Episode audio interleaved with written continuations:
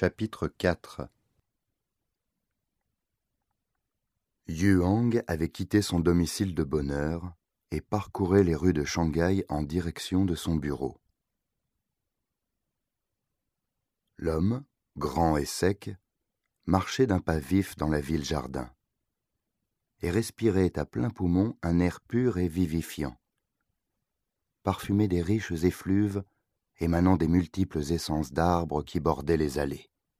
L'horizon était limpide, au-dessus des habitations, des commerces et des zones de travail, qui ne dépassaient pas trois étages, et qui se fondaient harmonieusement dans une végétation luxuriante.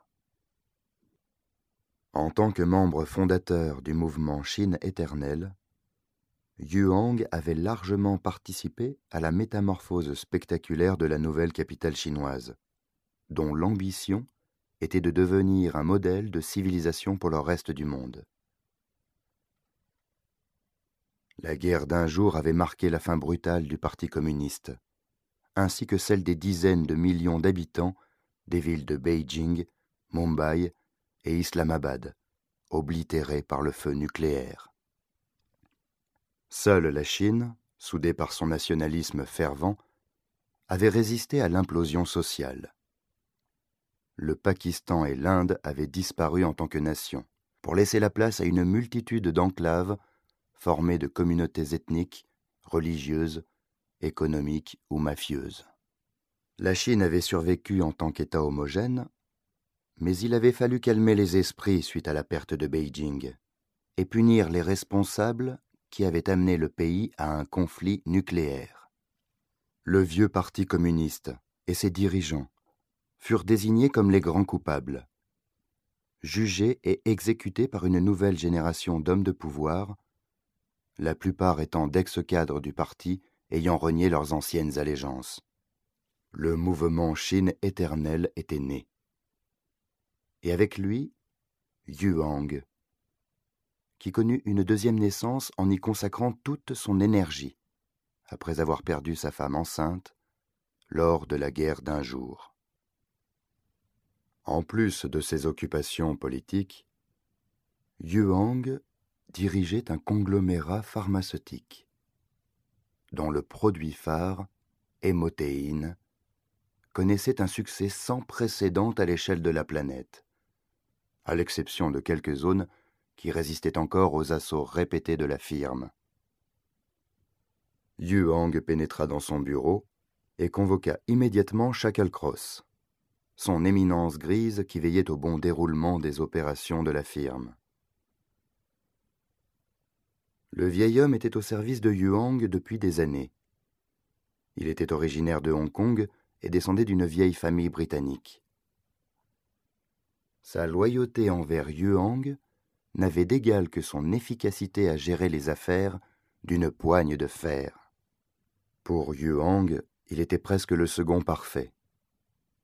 Un Chinois aurait été plus présentable aux yeux du mouvement, mais il devait avouer qu'utiliser un occidental facilitait les rapports avec l'Ouest, qui avait encore du mal à accepter que l'Empire du Milieu soit le nouveau maître de l'échiquier mondial. Où en sommes-nous avec les motéines de synthèse? lança Yuang sans préambule. Nos différentes équipes de recherche sont au point mort elle reste incapable de créer des émotions de synthèse, répondit Shacklecross d'un ton neutre. Tant que nous ne parvenons pas à créer des produits artificiels, cela veut dire que nous devons limiter notre production aux produits naturels.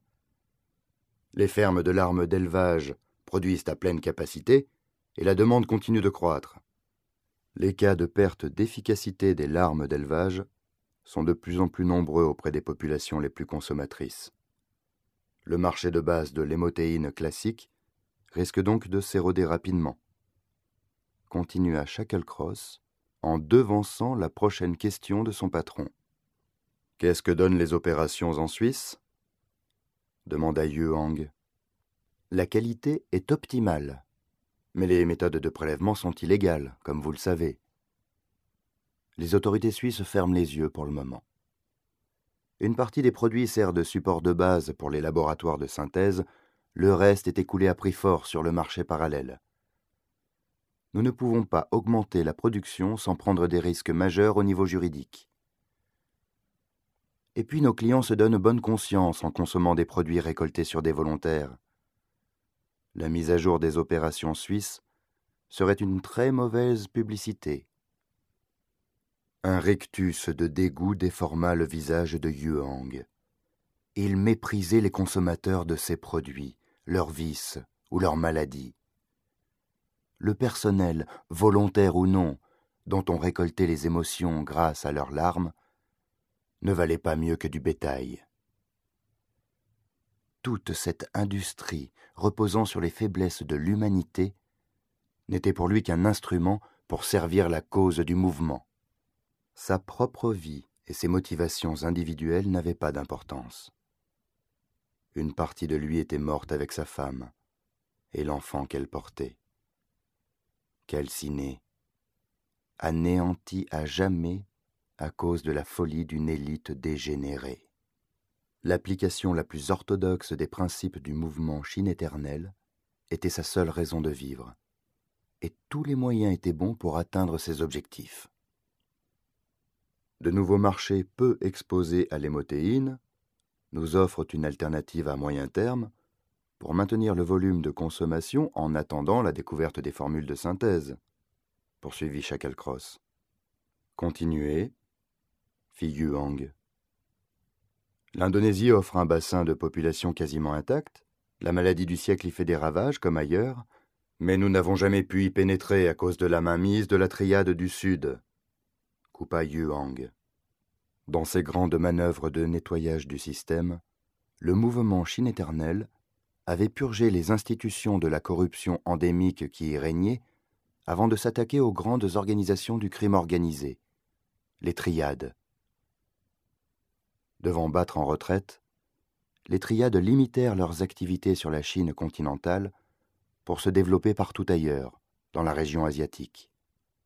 L'éclatement des nations et la disparition des États de droit favorisaient l'émergence de zones mafieuses, où régnait un régime de violence permanente et des guerres incessantes entre les clans, mais qui offrait un semblant de structure permettant d'éviter le chaos total. Nous avons chargé nos intermédiaires d'amorcer des discussions avec la triade du Sud, dit Shacklecross. Des résultats? Les premiers échanges ont été infructueux. Ce que Yuang traduisit mentalement par Les têtes des négociateurs nous ont été retournées dans un bel emballage de la firme. Nous avons persévéré dans notre initiative et il semblerait que les chefs de la triade soient disposés à recevoir notre offre. Le gène récessif du flegme britannique est encore tenace chez vous, Shacklecross. Venez-en au fait. Les chefs de la triade sont prêts à nous offrir un accès au marché indonésien, en échange d'un pourcentage des ventes et d'une prime initiale. Une prime?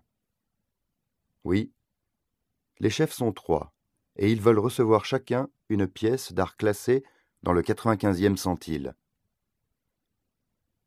tout ce qu'il mérite. C'est une balle dans la nuque.